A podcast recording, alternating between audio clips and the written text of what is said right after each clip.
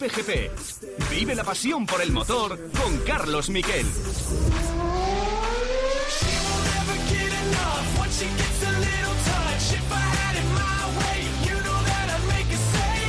¿Qué tal? Buenas tardes, bienvenidos a Cope GP. Ya hemos visto prácticamente todos los coches de la parrilla. Nos queda por ver, parece que Force India o Racing Point, mejor dicho, no va a tener el coche nuevo a principio de temporada. Lo que han presentado solo es la nueva decoración. Sí que hay un Alfa nuevo, aunque no ha sido todavía presentado. Se va a presentar el primer día de test. Hay un Haas nuevo, pero solo tenemos la foto, no lo hemos visto en vivo.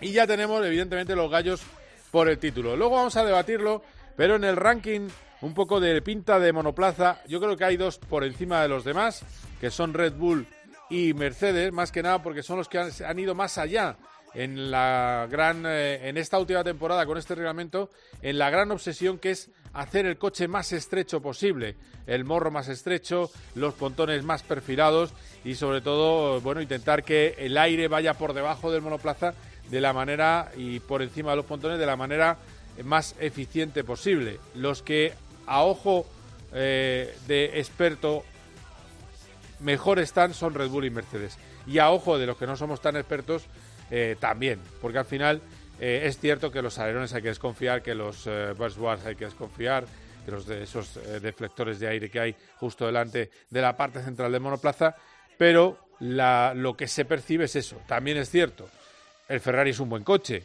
y evidentemente si tiene igual a las prestaciones que tenía durante parte del año pasado, va a estar en la pomada. De todos los coches, yo colocaría bastante arriba el McLaren. Un McLaren que ya ha dado, ayer lo hizo, primeros pasos sin problemas, día normal, filming day, día de grabación con British American Tobacco, que es uno de sus patrocinadores, aunque no se dice abiertamente, pero tiene un mensaje acrónimo, un mensaje en clave en el lateral del monoplaza, como tiene Ferrari con Mission Win Now. Bueno, pues así sonaba saliendo del box Carlos Sainz.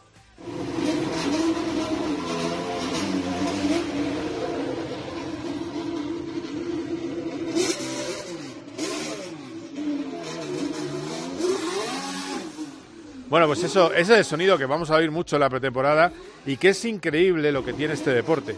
Cuando llega en diciembre estamos hartos de oírlos.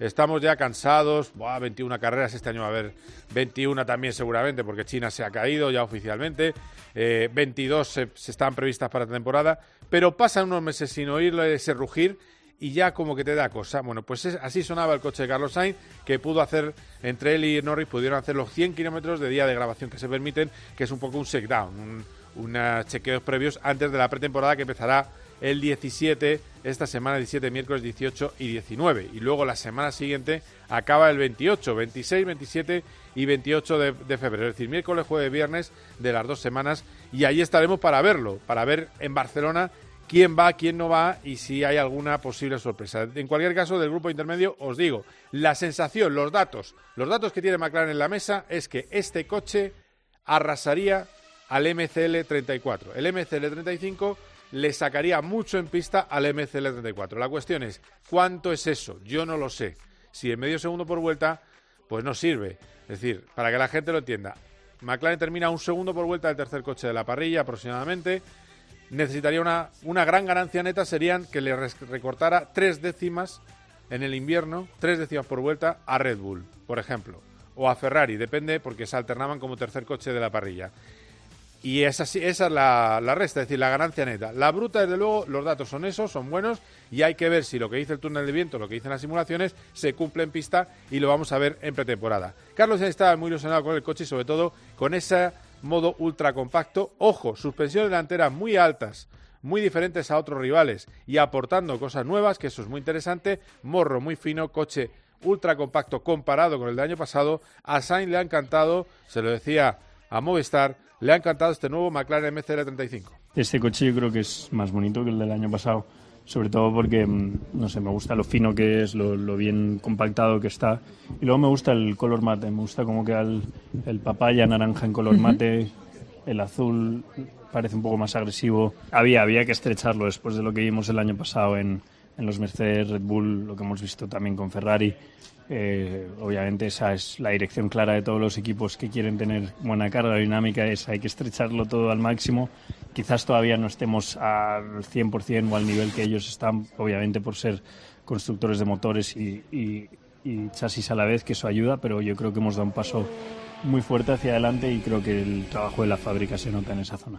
Bueno, pues el trabajo se nota en esa zona, sobre todo es lo que os hemos hablado antes de la presentación. Más carga aerodinámica, que era el objetivo, y no pierde demasiada, eh, no pierde demasiado rendimiento eh, aún eh, en velocidad punta, que era una de las virtudes del coche anterior. Hemos visto al Mercedes. El Mercedes asusta mucho, aunque no deja de ser una evolución del coche anterior, que era un auténtico avión, pero sí que es cierto que es todo más finito. Estoy empezando a ver en los pontones un, poco de efecto coanda, es decir, que el aire vaya eh, directamente, conducido directamente, eh, deslizando por esa cuesta abajo del pontón lateral hacia la parte trasera. se ve en el, en el Mercedes que sigue la línea un poco, no llega a ese nivel que tiene Red Bull, que parece un coche que no existe en la parte de atrás, pero sí que se ve un coche en el que sobre todo han trabajado para que puedan apretar más el motor. El problema que tuvieron el año pasado es que se subía mucho de temperatura, no trabajaba bien a altas temperaturas y tenían que bajar un poco la potencia. Por eso tuvimos ese verano tan glorioso en la Fórmula 1, porque Mercedes tuvo que aflojar un poco su motor. Cuando Mercedes pudo apretar con las temperaturas más fresquitas del final de año, pues Mercedes volvió a ganar. Pero eh, al final ese verano sirvió para que fuera más igualada la Fórmula 1 y lo que han hecho es que al motor le dejan trabajar a más temperatura, va a poder trabajar con temperaturas más altas y además han mejorado la refrigeración de todo el conjunto motor. La duda que está en el aire es si renovará Luis Hamilton. Ahora mismo lo que se habla desde Mercedes es que van a seguir en Fórmula 1 después de 2021, cosa muy positiva para Mercedes. Además, han firmado con el rey de los plásticos británico, que es el principal patrocinador junto a Petronas de la temporada que viene y también para 2021, acuerdo multianual, y todo eso ayuda a que Hamilton renueve. Le preguntan a Luis Hamilton sobre el futuro y lo que dice sin hablar de él mismo, dice que en los grandes equipos no va a haber cambio, o sea, que él se queda. Si él se queda, el de al lado tiene que ser un escudero, es decir, alguien que no le haga demasiado frente, esa es la, eso está claro, con lo cual nos olvidamos de esa pareja soñada por la Fórmula 1, que sería un Hamilton y un Fernando Alonso, los dos juntos de nuevo en un equipo de Fórmula 1. Bueno, pues si él sigue, todo va a seguir igual. Hamilton dice que no va a haber cambios, pero apunta dos posibles cambios. Renault o Ferrari. Vamos a escucharle. Um, no sé cuántos pilotos terminan contrato, pero no creo que vaya a haber muchos cambios en los grandes um, equipos. Igual luego hay una reacción en cadena, pero no pienso que vaya a haber grandes movimientos. Creo que habrá algún cambio en Renault. Todo se quedará más o menos como está ahora, aunque no sé los planes que tiene Vettel para el futuro.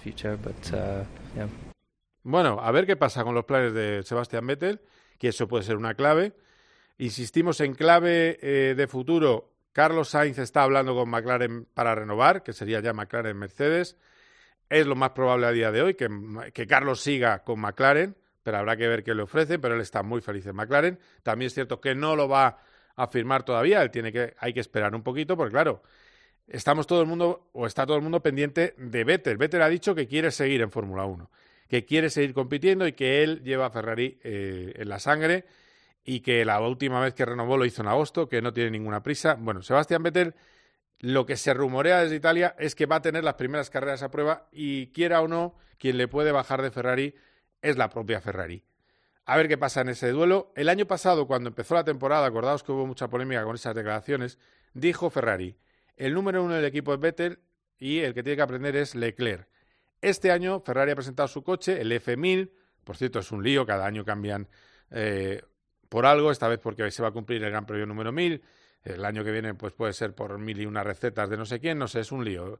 Eh, la verdad es que un Ferrari te pierde, pero bueno, ese F1000 es el nombre del nuevo coche y en lo que han dicho es que los dos pilotos parten con igualdad de condiciones. Quiere decirse que no va a haber un favoritismo hacia Vettel. A ver qué pasa por ahí, porque si Vettel se va, hay varios candidatos posibles para su puesto. Uno de ellos es la opción, entregamos las llaves del reino a Leclerc, que pasa porque Leclerc haga una super temporada, mejor dicho, un super inicio de temporada, y ponemos al lado a alguien que sea un acompañamiento, un acompañante, pero de segundo nivel, Giovinacci, que está con los eh, garras afiladas por si acaso, el piloto italiano, y o la opción podría ser un ganador de grandes premios con pedigree, con prestigio, bueno, rápido y encima simpático que pudiera ser Daniel Ricciardo. En última, en esa, toda esa baraja también ha salido el nombre de Carlos Sainz y ellos mismos han destacado han descartado a Fernando Alonso, pero también es cierto que no sabemos quién va a regir Ferrari el, año que viene. De momento, máxima confianza han dicho en Ferrari en Matías Binotto, en el actual responsable del equipo italiano.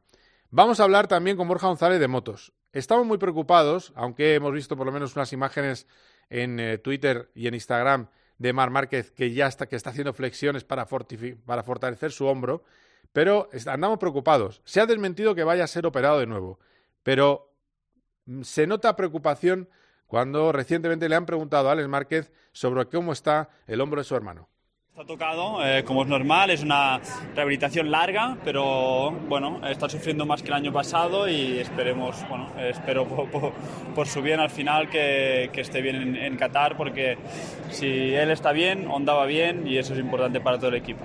Bueno, pues eso, si él está bien, Honda va bien y bueno, los informes, eso sí, luego le escucharemos hablar a Alex Márquez, son positivos y a ver qué más nos cuenta Borja, que es el hombre que ha tocado el hombro de Mar Márquez. Él ha tocado el hombro de Mar Márquez y ha comparado su hombro con el de Mar Márquez y nos decía que el hombro dañado de Márquez está peor que el suyo, con lo cual, pues hombre, con lo fuerte que es Marc, pues dice bastante poco eh, de cómo está ese hombro. Vamos a hablar de motocross. El otro día me lo decía alguien por las redes sociales me decía, ¿por qué no habláis de motocross? Pues vamos a hablar de motocross. Vamos a hablar con Jorge Prado. Recuperación récord, prácticamente está a tope después de una rotura de fémur en dos meses, que es una auténtica barbaridad. Es el campeón de motocross. Nos va a hablar de la temporada y de ese gran premio que va a haber en España, del Mundial de Motocross en Madrid. Y además tenemos que hablar de lo que ha pasado el fin de semana, porque hemos tenido rally de Suecia, quizás el peor rally de Suecia que se recuerda por la ausencia de nieve. Y atento a todo eso ha estado Carlos Barzar. Hola Charlie, ¿qué tal? ¿Cómo estás? Hola Carlos, muy bien. Qué, qué desastre de imágenes en bancadas de nieve. Bah, Maya churro, parecía, yo qué sé, un sucedáneo del Finlandia, pero vamos. Por ratos ha aparecido hasta Gales. Gales, sí. sí, sí, sí. sí. Pero bueno, Olsen se, se, propuso sacarlo adelante, lo ha sacado adelante, hay, eh, se queja a veces quien no se tiene que quejar. Si la FIA y los equipos han aceptado que un rally de 180 kilómetros puntúe para el Mundial, punto pelota, ¿qué más da? Pues la estrategia es otra, sabes que si tienes un problema no hay espacio para recuperar, tienes esa presión y ya está. Mm, no pasa nada. Eh, es una circunstancia contra la que no puedes luchar. Han intentado hacer todo lo que se puede hacer, incluso lo que no se puede hacer, y al final pues la, la meteorología ha sido caprichosa y nos ha privado casi de, nieve en, muchos tramos. Bueno, pues, pues ya está. ¿Qué le vamos a hacer? Claro. Bueno, pues a ver, a ver, eh, de todas maneras ha dominado y ha ganado eh, Evans, con lo cual eh, va, todo a mi pedrada. Empieza a ir las cosas a mi pedrada. Mi pedrada se llama Ogier, ¿eh? Ya, pero mira, hay muchos titulares en este rally. Uno es el dominio de Evans de cabo a rabo. Otro es que Robampera hace podio y además consigue su primer scratch. Pues importante En, la, Power Stage, además. Y además tiene solo 19 años, ¿eh? el, hijo del mítico Robampera. Y por primera vez, yo creo que en la historia de Oyer, en la primera etapa, sin ningún problema, fue el más lento de su equipo, porque tanto Robampera como eh, Evans acabaron por delante. Es cierto que él abría pista y demás junto a junto a Thierry Neuville, pero no le había pasado otras veces. Eh, al final la edad pesa y también que no olvidemos que Oyer se retira a full time a final de año. Seguramente hará alguno, hará un poco lo de Loeb, pero de entrada deja de correr todo el mundial. O sea que tú, tú no crees, tú no crees en, en Ogier, ¿no? Por, por esa sí, No, no, no. vamos, Yo no, puedo dejar de creer en Ogier. Exactamente, no creer en Ogier es, es suicidarse, allá, cada cual. Pero es cierto que ayer lo volvió a confesar. le pasó lo mismo que en el Monte Carlo. No se sentía con la confianza suficiente en el coche, porque claro, no ha corrido todavía, no tiene el kilometraje suficiente, para llevar el coche al límite de todos los límites y además en unas condiciones muy extrañas como es la de ir con ruedas de clavos pues en tierra como era como era el tramo de ayer entonces todo tiene eso aquel ¿Qué, ¿Qué ventaja tiene ahora ayer? Pues que llega a México en una situación extraña para él porque no llega como líder, que era lo habitual estos años, con lo cual va a tener una buena posición de salida y es muy probable que en México pues sea uno de los favoritos. Bueno, oye, siempre favorito donde vaya, pero Que, con, que con su posición de salida lo sea aún más. Bueno, vale, pues luego vamos a hablar porque ha habido también, eh, luego hablaremos de las aventuras y desventuras de Roberto Meri porque se pega un carrerón, un relevo eh, mojado espectacular en las Asian Alemán Series, de, pone primero el coche, pero una sanción no le impide al final la victoria, acabaron segundos, corre este fin de semana, bueno, luego andamos en eso y te damos al final del programa, ¿vale? Muy bien. Venga, muchas gracias. bueno, pues, eh, pues quedaos ahí porque vamos a hablar, vamos a escuchar de nuevo a Carlos Sainz y vamos a hablar de los coches. Vamos a hablar de cochecitos. Si no os gustan los cochecitos, los diseños, los chalerones, pues mira, oye, darle para adelante en el podcast, porque luego vamos a escuchar a Jorge Prado, vamos a hablar con Borja González, vuelve Barazal, hay un programón. Pero si os gusta, vamos a daros un punto de vista distinto. Vamos a clasificar los coches por el mazacote, el eh, más brillante y el premio Anyway. Y lo vamos a hacer con dos compañeros de lujo. Quedaos ahí. Cope GP. Hola Robert, muy buenas noches. ¿Qué tal, Juanma? Buenas noches. ¿Tú habrías aceptado ser el segundo de Luis Enrique en la Eurocopa? Por supuesto. De lunes a viernes, de once y media de la noche a una y media de la madrugada, Juanma Castaño saca a sus invitados cosas que no le cuentan a nadie. El partidazo de Cope, líder indiscutible de la radio deportiva nocturna. Lo damos todo.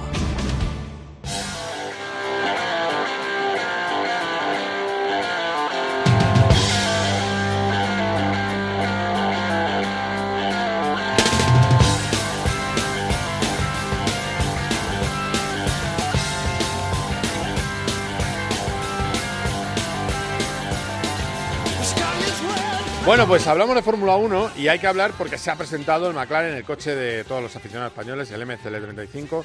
Le voy a preguntar ahora, eh, presento a los compañeros, pero vamos a escucharle porque él nota, Carlos Sainz, y eso, por cierto, hay cifras.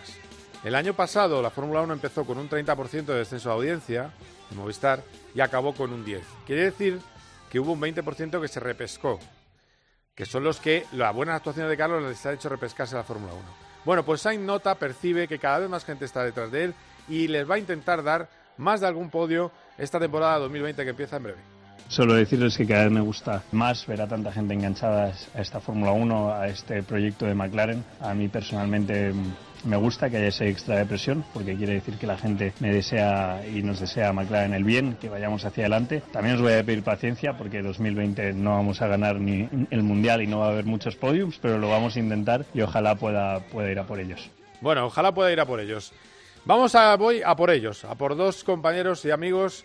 Marco Canseco, Diario Marca, ¿qué tal? ¿Cómo estás? Hola, ¿qué tal, Carlos? Buenas tardes. Y Fabio Marqui, del Mundo Deportivo. Hola, Fabio. Muy buenas, ¿cómo estamos? Compañero Dacariano. bueno. ¿Ya te has recuperado o no? Va, perfectamente. Nada, esto es pan comido. Me voy a hacer 10 seguidos. Esto eh, está, eh, Marco, está un poco sobrevalorado esto, ya te lo digo. Bueno, bueno, es broma. Eh, a ver, premio de todos los coches que hemos visto ahora, por lo que parecen, ¿a quién le dais el premio Mazacote? bueno, creo que han, hecho muy buen trabajo en todas las fábricas. ¿eh? Yo quizá el, que veo más continuista de todos es el, aunque no se ha visto, se ha visto... Eh, había que dar un premio, el, el, bueno, la decepción Renault de que no hayan presentado el coche, pero aparte Haas parece que no... También parece un coche bastante continuista con lo que era el año pasado, que ya estuvo bastante mal. Vale. Ah, para mí son los dos, son un poco los, dos que me han decepcionado. Williams eh, parece que sí han trabajado, por lo menos el aspecto es como un coche completamente nuevo y, y con un aire de, modernidad del que carecían hasta, hasta el año pasado. Lo que cambio total de aspecto de colores que llama, la atención, a mí me ha sorprendido, eh, sobre todo, pero bueno, habrá que ver porque dicen que es una evolución del año pasado y el del año pasado tampoco que funcionan a las mil maravillas, ¿no? Eh, veremos si es suficiente este cambio como para, para luchar por algo en mitad de parrilla y no, y no detrás, como siempre. Bueno, a ver, eh, vale, vale, apunto Haas, Williams, estáis ahí un poco decepcionadillos. Eh, antes del mejor coche de momento, ¿qué os parece? Porque yo, bueno, yo sé que en este caso, como me decía Fabio, que es muy, muy sincero, me decía, hombre, yo soy un perfil menos técnico que Marco. Digo, ya, bueno, pero ya empiezas a tener un, un tiempo ya siguiendo la Fórmula 1, no pasa nada. hablamos, opinamos. Eh, de los que hemos visto, ¿quién sería el premio Niway? El mejor coche de la parrilla Ah, ¿Te ha gustado lo del premio, Marco? Bueno. no, no, yo, yo estoy, a ver, yo cuando he visto el Red Bull me parece el que más, el que más sorprende, el que más cosas nuevas tiene y sobre todo que tiene un grado de refinamiento que no tiene nadie. Ese morro nuevo eh, lo han cambiado de arriba abajo el coche y eso en un año de transición. Y, y siempre aerodinámicamente acaba siendo han tenido problemas de motor en los últimos años, pero acaba siendo el mejor coche de, la parrilla todos los años. Se acaban ganando carreras con menos caballos que el resto y eso quiere decir que el coche es más eficiente. Y luego Ferrari me ha gustado, en realidad me han gustado de los de los equipos grandes casi todos, el McLaren me ha gustado muchísimo y tengo más dudas con Mercedes porque arriesgan, han tomado una serie de riesgos porque el coche ya no les daba más de sí y eh, va a haber que, comprobar si han acertado o no o, si va a ser el, el, año del descalabro. Esa es la, duda que me queda. Pero yo los, los pondría en ese orden. Red Bull, eh, Ferrari, McLaren y Mercedes. McLaren delante de Mercedes. Salta la noticia. bien. Sí, sí. Eso está bien, porque iba a crear un premio para McLaren, bueno, pues ya le hemos metido ahí, ¿vale? el fino estilista, el elegante. Dime, dime. A mí me ilusiona particularmente el McLaren, ¿eh? ¿eh? No sé, por la línea ascendente que llevan desde el año pasado, eh, la evolución del coche, que en teoría es una evolución, pero, pero llega con muchas mejoras. Eh, no sé, y también, también las sensaciones que despiertan en la fábrica, eh, todos mm, puedes hablar, o sea, puedes ver eh, los comentarios de los ingenieros españoles en Twitter de, de McLaren, todos muy muy ilusionados con, con, esta, con esta pieza que, que bueno, eh, podemos tener ilusión, pero no, no van a estar batallando por, las, por estar entre los tres mejores, pero ojo, si cayó un podio el año pasado, eh, teniendo un coche que estaba más lejos y se pueden acercar un poco, las opciones a, a que caiga algún podio más de un Carlos Sainz que lo aprovecha todo a las mil maravillas, pues pueden estar ahí. También me ilusiona el, Ferrari, el Ferrari, pero es que cada año. Pero es que eh, tú eres, cada año italiano, Fabio, vamos a ver. Sí, no, claro, eso, eso no lo puedo esconder. Claro. Pero, pero sí que es cierto que, que en la presentación, que además eh, las presentaciones que hacen en Ferrari este año ya eh, ha sido para Oscar. que si malabarismos, orquestas, pero bueno, lo, lo, que hace falta es que lo pongan en pista y allí que suene la música. y esa es otra cosa, que luego en el test eh, como ya sabemos, eh, Ferrari es un equipo de invierno y salimos del test pensando que van a ganar el Mundial y luego llega Mercedes eh, y en la primera carrera te, la lía. Pero bueno, qué, bonito. Por, ahora las sensaciones son buenas. Qué bonito. estos dos coches. Qué bonito en una presentación ese, ese presumido de la bandera. A mí me parece muy bonito. Y es que, porque hace poco, me vais a perdonar la pedrada, pero bueno, yo lo, lo, digo porque como estoy entre amigos, estamos tomando un café. al final, eh, hace poco vi por, vi por internet en directo la presentación del Seat León. Y el Seat León podía ser un coche de Checoslovaquia perfectamente. Y, Ferrari presenta y la, o sea, se nota que es de italiano. El Seat León podía ser de, de, Suazilandia. Pero bueno, son los complejos y los traumas. es un icono y es como la selección italiana, prácticamente. Sí, sí, sí, exacto, exacto. Sí, aparte Bargen estuvo fantástico en la presentación, fue el maestro de ceremonia un poco, el presentador, el que salió primero allí a, y, y organizaron un, verdadero evento de pero vamos eh, lo que decías pues propio de, un, de una gran gala y, y se veía mucho dinero allí invertido para, para presentar un coche. El resto ha lanzado cuatro fotos por Twitter y eh, bueno McLaren sí es verdad que hizo presentación en la fábrica pero Mercedes pero luego comparas con Mercedes que se van a un garaje y se meten directos en la pista y dices, estos van por faena, ni, ni piruetas, ni... A ver, claro, es que el, problema es que ya le... Claro, ya le ves rodando. Es que el Mercedes sale rodando, luego el primer día de Barcelona, el miércoles hace un simulacro de carrera y menos mal que esta semana, esta vez no va a haber segundo Mercedes en, la segunda semana, ya lo han anunciado, porque entonces ya la sensación de que se están riendo todo el mundo es eh, cósmica. Bueno, esta eso, vez va a haber... eso parece que lo va a hacer Ferrari esta vez, ¿eh? Por lo menos lo aseguran en Italia, que va a ser distinto el coche de la segunda. A ver, a ver, ese morro de Ferrari es demasiado grande, ¿eh? es, es un poco es un poco tosco, yo creo, para lo que se lleva. Vamos a ver qué, qué pasa. Vamos a ver qué sí, es el único que no consigue, no ha acabado de, de, refinar esa parte del coche, que ya lo consiguen pues prácticamente todos. Y Alfa y ellos siguen teniendo ese, bueno, el, el morro clásico con el con el dedo más o menos y bastante cuadrado, sí. Es el es el es el punto porque es un punto crítico del crash test y cuesta mucho eh, adelgazar esa zona porque no se pasa el crash test y y Mercedes ya hace mucho que, que, lo tiene, pero a mí me ha gustado mucho el, el McLaren en, en ese punto y Red Bull también. A ver, usted Y no olvidemos que Ferrari tenía un trabajo, o sea, tenía demasiado trabajo este invierno. Tenía que aumentar la carga de su coche para que fuera mejor en, en las curvas, en todo tipo de curvas. Eh, que no solo fuera rápido, en, eh, porque el año pasado ganó las, las carreras por motor. Eh, tenía que saber gestionar mejor los neumáticos, saber calentarlos mejor, eh, que se mantuvieran más en la ventana de trabajo. Eh, o sea, y además, si a ello le sumas eh, la pelea entre Leclerc y Vettel, que, que no, se, no se mojan, siguen sin mojarse por sus dos pilotos, por uno de sus dos pilotos, y además los fallos de, de en pit stops, fallos de estrategia. O sea, el trabajo no solo está en el coche, está va mucho más allá y ajustarse a las nuevas directrices en el motor de consumo de lubricantes y de aditivos. A ver, es que eso estaba un poco desbocado ¿eh? el año pasado. Ha, ¿eh? tenido trabajo por todos los lados y ha tenido y ya veremos la, la parte de atrás eh, de la zona media hacia atrás el Ferrari ha trabajado mucho ahí sí, ahí sí sí es un es un coche que se ve muy muy fino ya como al nivel de Mercedes y de y de Red Bull. Y, y, y McLaren también ha estado en esa línea, ¿eh? muy muy parecido.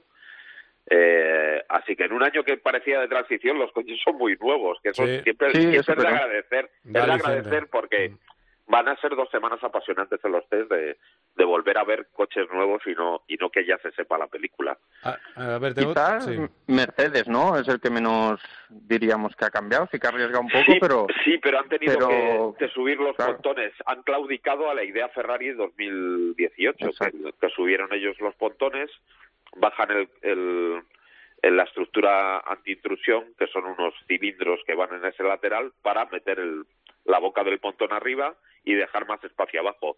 El año pasado ya lo hicieron todos, salvo Mercedes, y este año, como vieron que en el final de temporada no conseguían esa eficiencia, ya no la conseguían, eh, han tenido que claudicar y cambiar, y veremos si les sale Pero... bien o no porque los otros llevan Ferrari lleva dos años con ese concepto ya veremos si pero el si no presentar no presentar grandes novedades eh, es bueno. o sea despierta muchas dudas es decir no, o. o porque o porque ya la base del coche que tenían el año pasado era muy buena o porque no necesitan presentar esas novedades, o, o, porque no pueden, o porque se centran en el coche de 2021. También. Que Toto Wolf dijo que no, que, que, tenían dos equipos bien estructurados y que se van a desarrollar el coche de 2020 perfectamente a la vez que crean el de 2021 pero no sé, eh, me genera dudas. A o mí- a lo a mejor mí- llegan a los test y dicen que no van a llevar un coche nuevo y si lo llevan. A mí la milonga, la también milonga porteña, perdona Fabio, eh, la milonga porteña 2021 me está empezando, se me está empezando a dar golpes en la cabeza. Y os cuento. ¿Cómo te vas a centrar en 2021 si estás luchando por el título en 2020? Lo que hay que hacer es lo que hacen los grandes, tener divididos esfuerzos. Lo que pasa es que los que no son grandes están pensando en junio parar, porque no tienen Claro. tanta posibilidad. Pero que, Bueno, hablen, que hablen Ferrari, Mercedes o Red Bull de, ay, es que nos preocupa 2021, iros a la poronga. Podéis hacer 2020 y 2021, no pasa nada. O vais a la playa. Es que es una, son unas cosas que venden. No, porque el medio segundo, dice Toto Wolf, ¿qué tal? Si el coche del 21 lo tenéis dibujado ya. Si es que es... Sí, es sí, seguro. Claro, es que es, es un, es un vender burras, pues esta vez la burra se llama 2021. Vale, no pasa nada, vamos a comprar la burra 2021. No, estamos, pero de verdad es un poco cansino. Eh, Os tengo que hacer una pregunta un poco fuera de la técnica.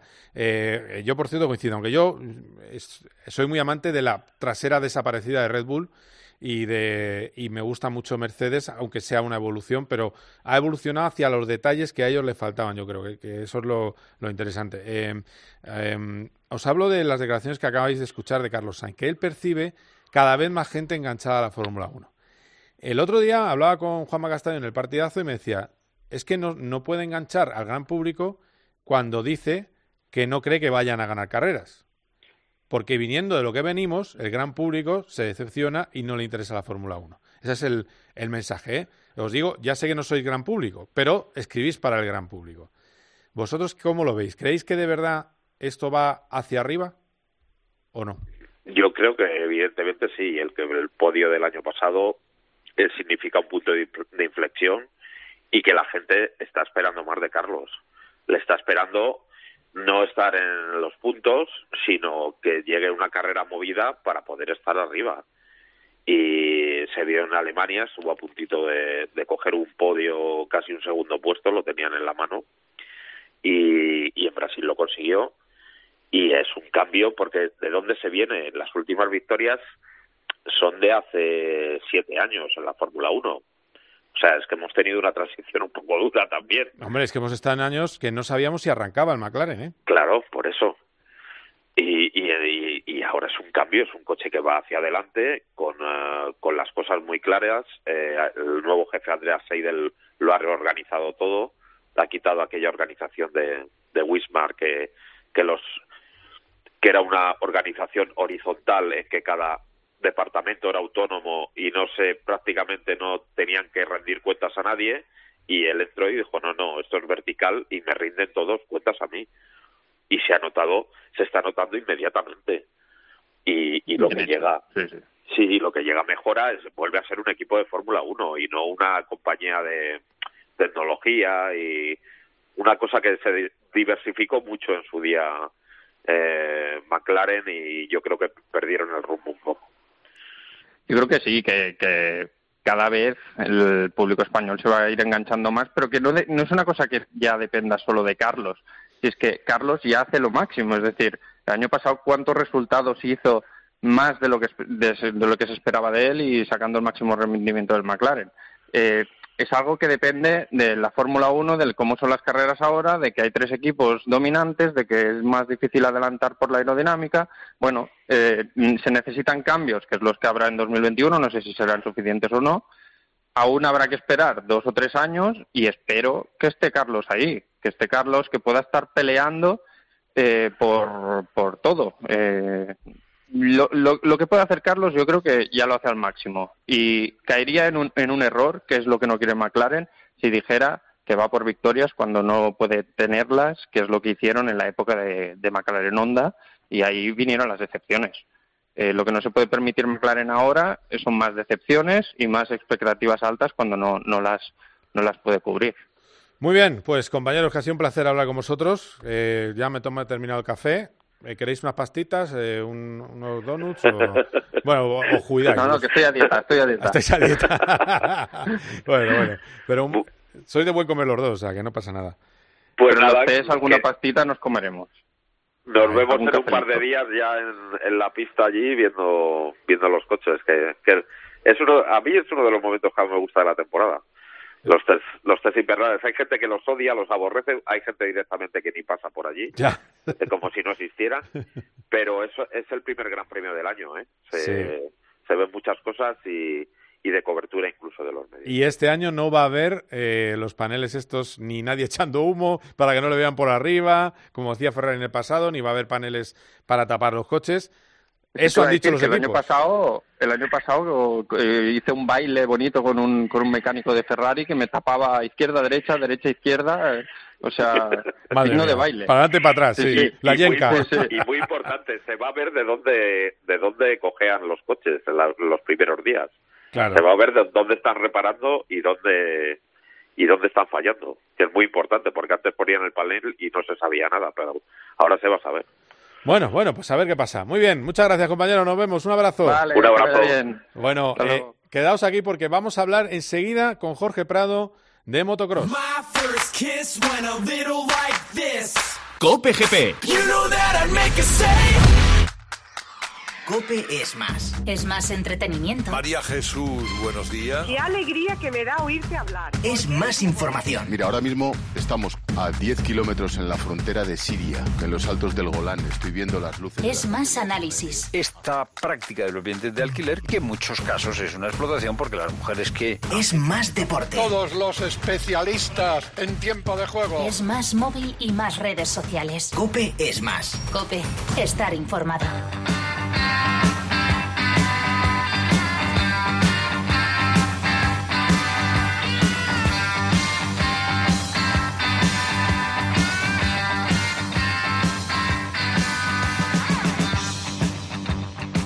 Hablamos, hablamos de motocross al ritmo de rock y hablamos, eh, nos vamos a Italia para hablar con Jorge Prado, nuestro campeón del mundo de MX2 este año en MX1 y ver cómo está, porque tuvo una grave rotura de fémur y ojo que después de solo dos meses de recuperación no está tan lejos de poder participar en el campeonato y a ver si puede llegar a la primera carrera. Hola Jorge, ¿qué tal? ¿Cómo estás? Muy buenas. Hola, muy buenas tardes. A ver, ¿cómo estás? ¿Cómo estás del fémur? ¿Cómo está la pierna? Mejorando. Estoy, la verdad, que bastante bien, contento con la progresión. Llevo, bueno, son ya dos meses después de la fractura y de la operación y bueno, ya estoy encima otra vez de la moto. No podía esperar estar Claro. mejor. Sí, ¿no? sí, te has subido ya a la moto, eso está muy bien. Así me gusta, diga sí. Eh, un valiente, madre mía. Sí, a lo normal con un fémur, una persona normal son, pues no sé, cinco o seis meses. Pero claro, dos meses Sí. y para adelante, ¿no? Así que estás optimista para, para estar en, en Gran Bretaña. Bueno, eh, aún queda mucho trabajo por delante. Eh, a nivel eh, físico, atlético, estoy bastante bien. Lo único que perdí muchas horas de moto, ¿no? Eh, lo que es la pretemporada me la perdí entera al estar lesionado. Y bueno, estoy a dos semanas de la primera cita del Mundial. Yo encima de la moto me siento bastante bien para el tiempo que estuve parado y venir de una lesión eh, de fémur, que no es nada fácil. Lo único que tengo que coger cada día más confianza con la pierna, eh, coger también más fuerza en la pierna que, que me rompí y, y bueno, eh, la verdad que vamos un poquito a contrarreloj, pero ya veremos, ya veremos. Yo aún no sé si voy a, a correr. ya Bueno, se verá. Confiamos, confiamos en que así sea ese 1 de marzo en, Espero. en eh, Ma- Matterley Basin, en Gran Bretaña. Eh, va a ser un año, de todas maneras, tú tranquilo, al fin y al cabo es tu primer año, eh, vamos- vas a aprender, no, no a luchar por el título, ¿no? Bueno, voy a salir a hacer lo mejor que pueda y, y los resultados que haga, pues, pues bien venga un buen resultado, tan, tanto sea estar en el podium como intentar ganar alguna prueba, ¿no? Pero al final lo más importante este año va a ser coger experiencia con la moto, con la 450 y, y nada, ir progresando durante la temporada.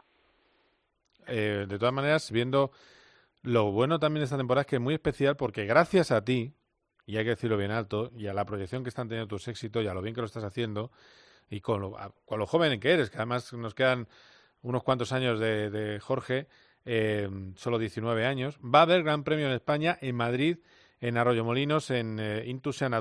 Ya se ha visto un poco el recorrido. Yo sé que estás bastante encima de la prueba. ¿Qué va a significar eso para ti después de tanto tiempo?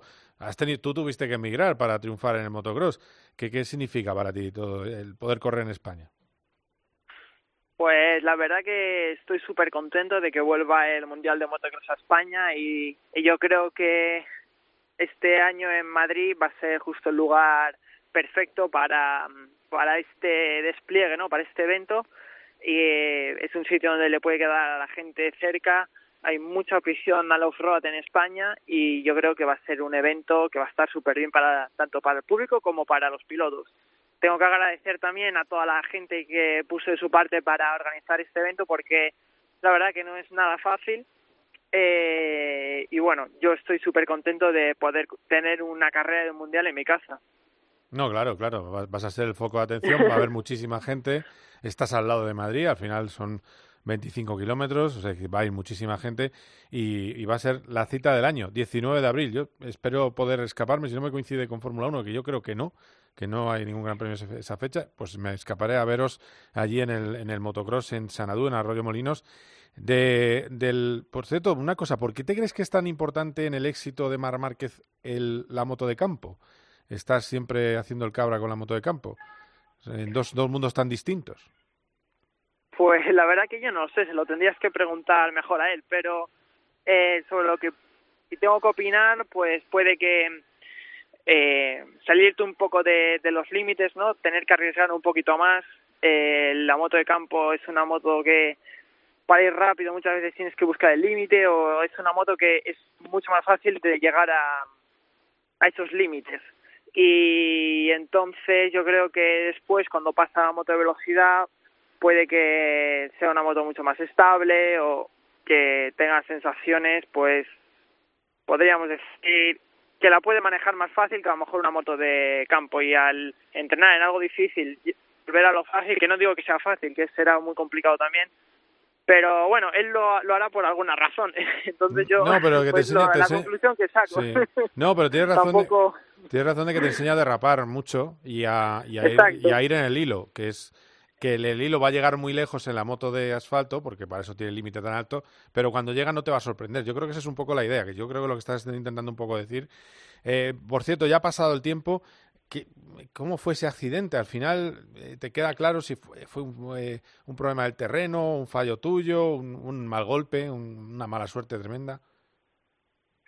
Pues era, yo me caí el segundo día que volví a, el tercer día que volví a entrenar en moto después de un mes y medio de preparación física y, y nada, estaba rodando, me quedaban dos vueltas para terminar el entrenamiento y empezó a llover, eh, los plásticos de la moto pues eh, perdieron grip y una vez que salté un salto así bastante grande, tuve que impulsarme fuerte y perdí la moto en el aire. Eh, yo creo que al estar los plásticos mojados me resbalaron Mm. por alguna razón, ya que el terreno antes estaba seco.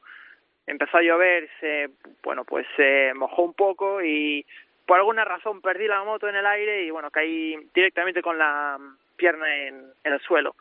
Y en el impacto pues ya sentí que pues eh, me había roto el fémur Vaya, directamente. Madre mía. Oye, pues eh, dos meses, en lo- o sea, has estado, no dos meses, has estado unos cuantos días en el hospital, dos meses de recuperación, pero bueno, estás recuperando la sonrisa, que es lo que más nos gusta. Ha sido el peor momento de tu carrera, que te lo hemos leído, eh, pero no, bueno. de mi vida también, el día Ah, que sí, me rompí también, el peor, sí, sí. Madre mía. Bueno, pero mira, lo estamos aquí contando y además nos estamos riendo, que estas cosas, el motorsport es muy peligroso, así que, mira, de lo bueno, de lo, de lo malo sacamos lo bueno y es que tengas Sí. una, ¿eh, Jorge? Y que tengas una, una grandísima temporada. Así que seguiremos en contacto durante el año. Muchísimas gracias. Venga, muy bien, un abrazo fuerte, hasta luego. Un saludo, adiós. Cope GP. Cope es mucho más que una radio, donde no perdemos el pulso por la actualidad. Y aquí en España los bomberos luchan Pendiente de este incendio que afecta. Donde nos emocionamos contigo. Precisamente en esa zona del mapa hay muchos de los nuestros. Muchos españoles haciendo una labor. Te entretenemos, Hola, Pepe, buenas tardes, tiempo de juego, bien. Y estamos cerca de ti. Cuánto me alegro de saludarla, señora, créame. todo en Cope. También en cope.es y en tu móvil. Cope, estar informado.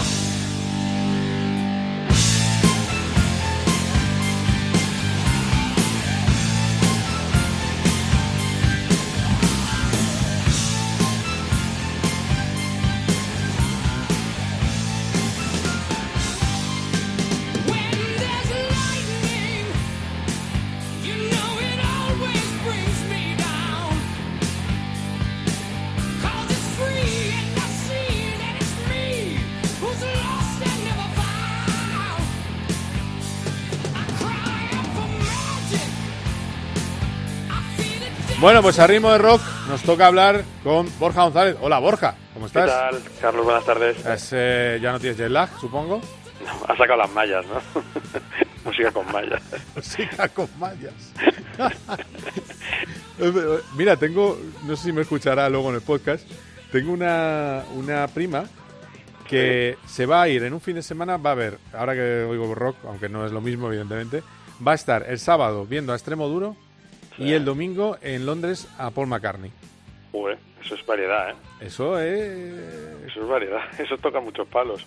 Que, que es tocar palos, son, pero... son dos clásicos, son dos clásicos. Son dos clásicos, sí. Lo único que le he dicho que, que tenga cuidado con, con las hierbas sueltas que hay en los de extremo duro, que hay en esos Yo voy, yo voy a uno de extremo duro también. ¿Tú vas? Bilbao. Al- En ah, Bilbao. en Bilbao, mira. Ah, perfecto. Tú eres muy de extremo duro. Yo soy muy de extremo duro, sí. Sí. Bueno, que eh, sí. eh, a ver, estamos muy preocupados con Mar Márquez. Y lo digo en serio. Antes escuchábamos al principio de- del programa a Alex Márquez diciendo esperemos que estén bien en Qatar. Eso quiere decir que hay dudas. Sí, bueno, a ver, dudas. Yo creo que sobre todo porque ha ido más lento, lo comentábamos la semana pasada, ha ido más lento de lo que se pensaba y ha sufrido más de lo que esperaba. Eh, él ya en la, en la pasada temporada a Qatar llegó justo, pero no le molestó demasiado por el tipo de circuito y sí que le molestó en la siguiente carrera en Argentina. Eh, bueno, ha habido, al- creo que ha habido por ahí, no le he hecho mucho caso, pero alguien que ha llegado a escribir si se tenía que operar otra vez pero no, no estamos en ese extremo. Están, siguen trabajando en el, en el hombro y es probable que, le, que este fin de semana, este fin de semana que viene, que estamos en Qatar en el último test de MotoGP, le siga costando y ahí veremos más la, la realidad después de haber estado haciendo todo el trabajo que haya hecho durante esto, estas semanas o este par de semanas, teniendo en cuenta que el año pasado este periodo, digamos que ya no no fue tan de trabajo específico en el hombro. De hecho, nos falta, y ahora que, que estamos siempre informados de todo lo que hacen los pilotos en su tiempo libre o en entrenamiento, nos falta ver alguna foto, vídeo volviendo a entrenar con una moto. Así que veremos a ver cómo, cómo llega sobre todo a Qatar y ahí ya podremos ser más o menos eh, alarmistas. Pero bueno, ¿no? yo personalmente a mí la, la impresión que me dio él en persona no fue de alguien que estuviese muy muy preocupado, pero sí que es verdad que, que, que la cosa va más lenta de lo que de lo que en un principio se esperaba. Claro, claro. Eh, sí, además ya, ya lo recordaba al principio del programa, tú has tocado el hombro de Mar Márquez. Yo he tocado el hombro de Mar Eh, y entonces ya has podido ver que no está muy, muy bollante. No, no está muy bollante. Lo que pasa que lo que te digo, yo creo que también porque al final estamos jugando con la percepción que traíamos de la última lesión igual y bueno, pues como en esa fue bastante bien dentro del, del todo el tiempo, todo el trabajo que le, que le acarreó de recuperación, pues eh, le hemos puesto hasta la par pues, y, y, y quizás la hemos incluso infravalorado pensando en en que la operación fue más sencilla y que los plazos fueron más inmediatos, el, el, tiempo que tardó en operarse fue menos que la otra vez, no mucho, una semana, pero bueno, en estos tiempos una semana cuenta para la recuperación. Y yo creo que es más eso, la sorpresa de, de ver que no está siendo tan fácil, más que mm, el miedo a que no vaya a estar bien, porque no, no, ni él lo, lo transmite ni tampoco desde la parte que él está tratando lo, lo están transmitiendo así. Claro, claro. Bueno, pues eh, confiamos, confiamos en, aunque también sí, te... pero será punto de atención. Yo te digo, el sábado, eh, sábado, domingo, lunes es el siguiente test y evidentemente sí. después del primer día, pues el, el Mark, si no lo hace él solo, porque lo suele hacer solo, seguro que tendrá que contestar alguna pregunta sobre sobre ese hombro. O sea, es este fin de semana ya. Sí, el test. sí, sí, ah, sí. Y es el último test, claro. Último test, sí. Esta semana se hace un solapado, hacen eh, miércoles, jueves y viernes en Jerez Moto 2 y Moto 3, sí. que es el primer oficial que hacen ellos, porque luego ellos tienen otro en Qatar justo antes de, de, que empiece el Mundial, termina como un par de días antes de que empiece ya, digamos, todo la, el ajetreo de, de, Gran Premio. Y el último de MotoGP es sábado, domingo, lunes, y bueno, pues siempre decimos lo mismo, Qatar no es un circuito determinante, es un circuito un poco especial por las condiciones, pero bueno, eh, por lo menos seguiremos teniendo la pista de en ese lado de lo de Mark, ver cómo se va sintiendo. Y en el otro lado pues ver si alguien ha sacado con clara del último test o si realmente esa pista de que había bastante igualdad pues se sigue manteniendo. Bueno, a ver, a ver, eh, claro, de todas maneras, una pregunta, ¿vosotros habéis podido ver velocidades punta de las motos o tenéis dato? Porque una de las cosas que nos queda por ver, o más importante, es si la Suzuki y la Yamaha tienen cera, es decir, tienen caballos para competir con Honda. Mira, mi sensación, ¿eh? porque estos son los datos que vas viendo, evidentemente sigue siendo Ducati la reina, en general, eh, de hecho en el último test el más rápido casi todos los días fue Miller, no una velocidad que se vio un poco exagerada porque esa fue más bien no frenando, pero sí que tenía algo más de punta, pero no es una ventaja dramática ni exagerada. Suzuki, por ejemplo, está mucho más arriba en ese aspecto. Eh, y esto hay que entender también que, que el, cada moto es de, su padre y su madre y, y, la Suzuki al tener tanto paso por curva no necesita digamos tanta punta como una como una Ducati buscan siempre más aceleración Yamaha parece que algo ha mejorado pero mm, por lo menos por los, por los datos y por lo que transmiten los pilotos no lo suficiente, aunque estamos en el mismo, digamos, sitio que, Suzuki, moto de paso por curva, en general eh, suelen perder más en punta y porque normalmente aquí, pues si, si apuntas hacia un lado, pues sueles eh, dejar al aire el otro y es algo que no quieren perder esas motos. Y Honda sigue manteniéndose igual, yo creo que está muy a la par que, Ducati, también ah, mejoró KTM y también mejoró mucho Aprilia con la, con la nueva moto, así que en punta no hay nada muy exagerado, eh, pero digo, también a la espera un poco de ver cómo, cómo avanza esto y si, por ejemplo, Ducati se guardó algo porque fue un un poco gris para, sobre todo, Dovizioso y Petrucci y Dovizioso se centró en sus cosas, sobre todo en el, neumáticos y no vimos la realidad 100% de, de la moto porque a final de año pasado pues ya hubo varias declaraciones por parte de Ducati prometiendo una moto nueva y mejor, con más potencia todavía. Veremos a ver si en Qatar vemos la segunda pista y si, si es algo de lo que tienen que preocuparse en la competencia. Bueno, pues a ver, a ver qué, a ver qué pasa con eso. Eh, de, vamos a escuchar a Alex Márquez. Eh, ¿Está contento Alex con, con la, cómo está haciendo la progresión? Luego habrá que ver eh, qué pasa a la, a la, hora de la verdad, pero no está yendo nada mal. Vamos a escucharle. Contento, eh, bastante contento. Un coche lag un poquito, eh, pero bueno, fueron cinco días de entreno eh, positivos. Los tres oficiales, la verdad es que cada día dimos muchos pasos adelante, cada día fuimos mejorando. aún queda muchísimo por aprender y por apretar y por estar más cerca, pero el primer test fue muy, muy bueno y ahora ya con ganas de, de catar y de seguir mejorando. Bueno, pues a ver qué pasa con Alex Márquez. Ya me dijiste tú que no está mal la cosa, que tiene buena pinta, o por lo menos no hay nada malo de momento. es eso, y o sea, que progresa adecuadamente como nos ponían en el colegio de pequeños cuando no teníamos nota, y querían decir que más o menos íbamos haciendo las cosas como debía. Pues un poco así, progresa adecuadamente, eh, pero bueno, también también lo decimos, el, la situación del mercado tampoco le favorece en esa tranquilidad porque evidentemente va a tener que buscar su sitio para la temporada que viene eh, y, bueno, pues tiene que mostrar credenciales para, para merecer el sitio en el que está, pero bueno, me imagino que si no hay nada muy dramático y es una línea razonable, pues mm, el peso que tiene también eh, le ayudará a mantener esa plaza, a no ser que haga algo dramático, tipo como en momentos vimos a Lorenzo el año pasado, que no creo que sea, porque las pistas que está dando es que, es, eh, que la cosa va, va, para adelante, así que bueno, yo creo que va a ser otro foco de atención, evidentemente, eh, ver a ver cómo va evolucionando en otro circuito y, bueno, pues eh, en un circuito además que normalmente Honda no ha ido del todo bien y que Ducati siempre ha sido muy fuerte, bueno, pues a ellos también les valdrá para, para medirse con los rivales y, con, y también con las otras motos, claro. Bueno, a ver qué pasa con eso. De todas maneras, hemos visto un, un enganchón. El, bueno, ha estado eh, Jorge Lorenzo, que además ahora está un poco como agente libre, que si no tiene manager reconocido y está sigue pasándoselo bien a pesar de esa posibilidad de que corra en MotoGP. ¿Sabe, ¿Se sabe si va a estar en los test de Qatar? Todavía no se sabe. Eh, todavía no. Y eh, no lo sé porque no sé cuál es el plan que le van a hacer, porque Yamaha también llevaba un poco en retraso su equipo de pruebas y tuvieron que jugar un poco con las motos y con personal que te traían de Japón a ese test y, bueno, hay que verlo. Sí, está, está un poco Jorge, bueno, en modo disfrutón, digamos, ¿no? Y, además, bastante gracioso porque entra al trapo de todo.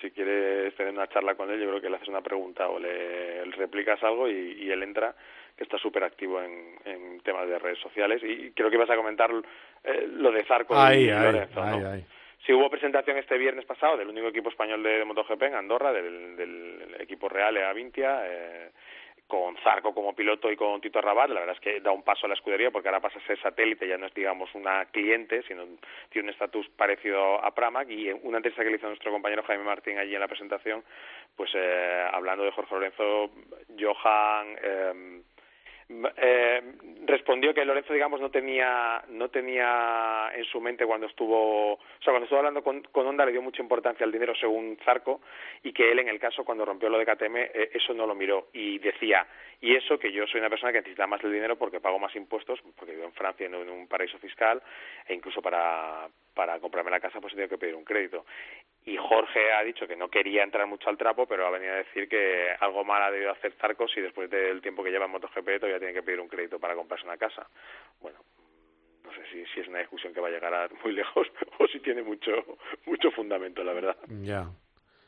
Eh, bueno, pues a ver, sí, es un poco raro. Yo lo he visto todo raro, la hipoteca, o sea, ahora, ahora Zarco no tiene dinero bueno, es todo, no sé, son cosas... Podría ser ¿eh? que no tenga dinero, a lo mejor lo ha gestionado lo ha gastado, es claro. o no sé, bueno, también es verdad que hablamos de dimensiones muy diferentes, lo que ha ganado Jorge a lo que ha podido ganar Johan. Jorge, si las cifras que se daban eran ciertas, se hablaba de 12 millones y medio con Ducati, pues multiplicarlo por dos años y de aquello solo fueron 25. Pues ya puedes ir sumando y claro, la cantidad de dinero que ya ganó en ese año será más, mucho más de lo que haya ganado Zarco en, en estos años en, de carrera tampoco sé muy bien las circunstancias de cómo le ha ido yendo, managers, qué porcentaje se llevan, etcétera. Eh, pero bueno, tampoco sé muy bien el debate hasta a dónde puede llegar el, el debate de la hipoteca y el del paraíso fiscal. Ya, sí, pues es que es una cosa. Eso, el Pagani Zonda que le regalaron. Eh, en fin, eh, bueno. No, creo, creo, que lo, creo que lo han cargado, ¿eh? Creo que lo han ah, el que ha pagado, vamos, sí, que, que Sí, fue no, no, no, con no, no, piano, le, gustan mucho con- los, le gustan mucho los coches de, no sé cómo le llaman esto, super lujo, ¿no? Que estos que, que encargas y tardan cinco años en dártelo. Y como también modo de inversión, y bueno, pues eh, no es el, el único que tiene. Ahora lo que pasa es que lo vemos más, porque ya te digo, está mucho más influencer y, y bueno, se presta mucho más al juego de, de interactuar en redes sociales y de enseñar cosas que, que antiguamente. Bueno, pues nada, eh, estaremos atentos. Borja, te vas el jueves, ¿no? Me voy, sí, el jueves y estamos allí, eso, sábado, domingo, lunes, así que el lunes de la semana que viene estaremos en pleno último día de test, porque allí creo que tendremos dos horas más y eh, se rodará todavía hasta, hasta tarde y, y nada, ya será casi lo último que tendremos antes de empezar el Mundial. Vale, pues venga, pues ahí, ahí estaremos. No voy contigo, pero eh, ha estado, ha estado corazón, cerca, de el ir. ¿eh? el corazón. Exacto. Exacto. Muy bien, un abrazo, cuídate. Un hasta abrazo, luego. hasta luego.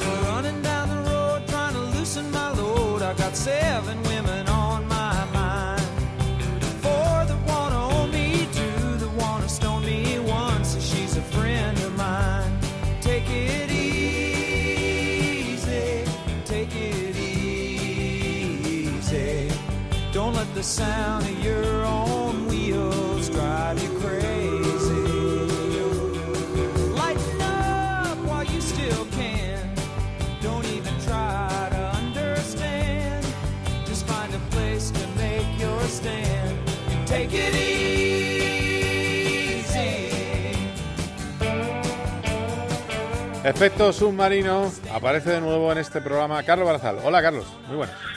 Qué maravilla, Eagles. ¡Ey, ey, ey, ey, ey! ¡Ey, los Seagulls! Sí, señor. Es que Antonio Bravo eh, Bueno. es un eh, es una de las personas que más sabe de música de este país. Melómano. Es un melómano empedernido. Cofundó varios grupos. Está detrás de, de los Sigres, de un montón de, de gente de, de altísimo nivel.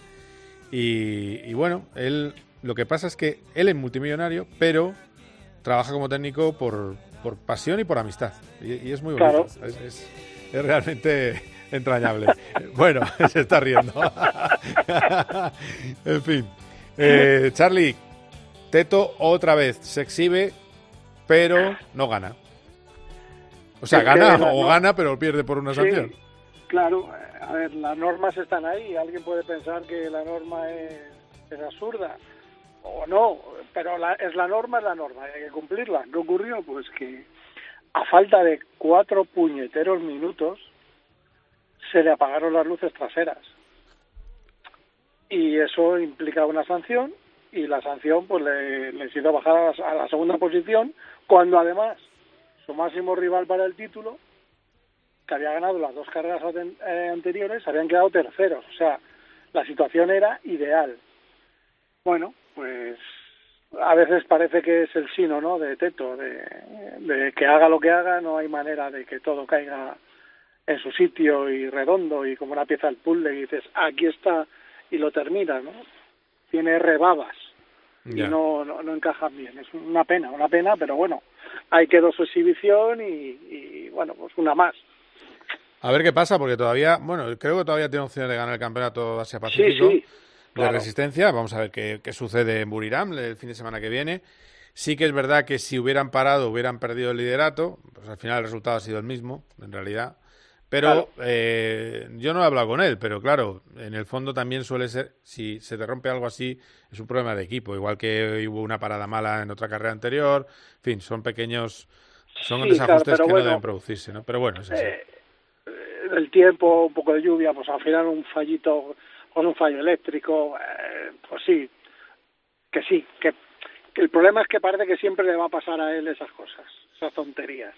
Ese es el problema, ¿no? Que dices, ah, porque yo entiendo que es una avería que te puede ocurrir, pues claro, porque si hay humedad, tal, bueno, pues ha fallado. Pero es que vas viendo el patrón y dices, joder, es que siempre nos pasa algo, joder, siempre pasa algo. O ha salido el safety cuando no debía, o no sé qué. o- Pero bueno, él parece que lo ha encajado bien. Al fin y al cabo, han recortado al líder, que, bueno, no, o sea, no han recortado lo que, lo que podían haber recortado, pero pero no, lo que no he hecho el cálculo, y perdóname, si ganan y quedan terceros, sus rivales, ¿qué pasaría? Mm, Es lo único que habría que, que ver, porque ellos han sido eh, dos veces segundo, claro, segundo cuando han ganado sus rivales y ahora es un segundo contra un tercero y si fuera un primero contra un tercero, pues ahí, ahí, porque estaríamos, a- yo creo que puntúan 25, 18, 15. Bueno, no vamos a andar aquí ahora con Pero puede estar, sí, puede estar ahí, sí, sí. Sí, vamos a, vamos a ver qué pasa. Vamos a ver qué pasa. Para son carreras eh, largas y que pueden pasar cosas. Así que eh, vamos a ver qué, qué pasa este próximo fin de semana en Buriram con Roberto Meri. ¿Hay alguna carrera más este fin de que no nos podamos perder? ¿Alguna cosita más? Eh, pues sí, hay, hay, hay, hay cositas ya, ya empieza la cosa a animarse y te lo voy a decir rápidamente porque además tengo lo que pasa que ya sabes mi memoria cómo es y, y lo que pasa. Tenemos eh, las seis horas de cota del WEC Ah, sí, la verdad. y... ¿Cuál es el esta vez que Toyota está penalizado? ¿Cómo va eso? Que me lío ya. Pues, pues me ha llegado el correo pero no lo he, no lo he mirado. vale, bueno.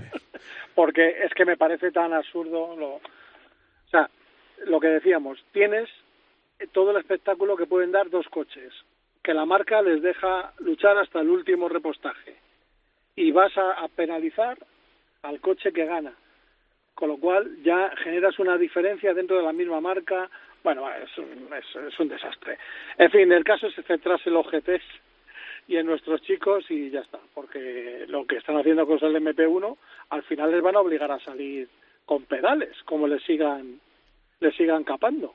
Claro. Claro, es que son cosas que no. Pero bueno, en fin, eh, es lo que hay. La competición ha llegado a esto, pues con a igualar de manera artificial, pues muy bien, pues ya está, es lo que hay, hay que asumirlo y no queda otra. Bueno, pues a ver qué pasa este fin de semana, que tendremos el WEC en Austin y poca cosa más, ¿no? WEC en Austin, Poca- sí, bueno, eh. Resistencia Asiática, por más que nada por Roberto Meri. Exacto, Burián. Y ayer se debieron de disputar las 500 millas de Daytona. Ah, no, no, no acá, pero no, eh, se disputan hoy, es, eh, se interrumpió la lluvia. Empezaba a llover y no, no, no, no pudieron. La han, la han pasado a las 10, contraprogramando, contraprogramándome a mí. Como coja yo a Trump se va a enterar. por cierto, habló Trump con los pilotos antes de salir, les deseó sí, suerte sí, por no, la no, radio. Eh, es, a ver, no somos, yo, ni mucho menos Dios me libre. O sea, no me gusta Donald Trump, pero por lo menos le gusta el motor. Que es que, claro, a- que ahora hay que perseguir a los automovilistas, que es que son los malos, los que contaminan el planeta, el cambio Eh. climático. Bueno, pues eh, Trump estuvo en las en Daytona 500, habló con los eh, con los pilotos e hizo un discurso también políticamente correcto en España, le echarían de España, le quitarían la nacionalidad, porque dijo que eh, patria, creo que dijo algo así, como que lo único que hay en la vida es patria, Dios y algo más. Eh, Sí. Con esos dos conceptos está Dios, patria y excomulgado. justicia, me parece. Eh, sí, bueno, pues eso, cuando son Eh, los conceptos de aquí le echan, dime. Lo importante, Carlos, es que eh, a pesar de toda la polémica, es el presidente. Y podrá pro- protestar contra él, pero es el presidente. Y eso eh, se respeta y mucho. Pues, No sé si por la cuenta que te trae. Y además dio el comando de la carrera, el, el Gentleman Start Your Engines, con una, una parrafadilla por delante. Creo que estuvo perfecto. Y además, mm, al hilo de lo que comentas de que le gustan las carreras, se dio el gustazo de la bestia en su limusina, en su coche, en el Air Force, una vuelta Ah, por Daytona, que no está nada mal. Es verdad, es verdad que se, se dio la limusina presidencial una vuelta por Daytona delante de todo el pelotón. plan. Estoy viendo la foto, es, es un es- lo de los americanos es tremendo, ¿eh? Imagínate, Exacto. en este caso no sería Pedro Sánchez, sería el rey Felipe, el que se daría la vuelta delante de, de la, del pelotón. De todas maneras, eso de hablar con los pilotos, cuidado que a Sánchez esto le mola, ¿eh? Cuidado, digo, no, no sé si le gustan las carreras, pero lo mismo es una... Configurar y le, le hemos dado una idea, sí, para que, Sí, sí, sí. Eh, para que diga Es algo. lo que tiene cuando quiere ser el niño en el bautizo, el novio en la boda y el muerto en el funeral, pues seguramente lo haría así. Fíjate, en eso coinciden estos dos eh, presidentes, el de, el de, un lado y el otro del charco, el figurar. bueno, muy bien, Charlie, pues eh, nos vemos en Barcelona la semana, esta, esta misma semana no, la que viene. La que viene. Nos veremos y, y veremos Aunque a ver. el miércoles empiezan ya a rodar. Sí, empiezan este miércoles y luego al miércoles, jueves, viernes y miércoles, jueves y viernes de la semana siguiente. Muchas gracias, Carlos, un abrazo. Abrazote y saludo para Bravo. Vamos, Antonio Bravo, señor.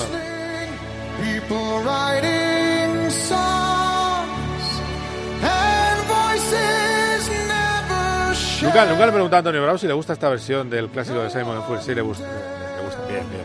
Eh, es una versión rockera, es una versión más, más dura que empieza muy suave y acaba en un crescendo absolutamente brutal. Bueno, vamos a seguir informando aquí de motor. Esto no para, cada lunes hay Cope GP. Gracias por estar ahí, gracias por descargarnos, gracias por convertirnos en el podcast de deporte más seguido de la cadena Cope. La semana que viene más. Adiós.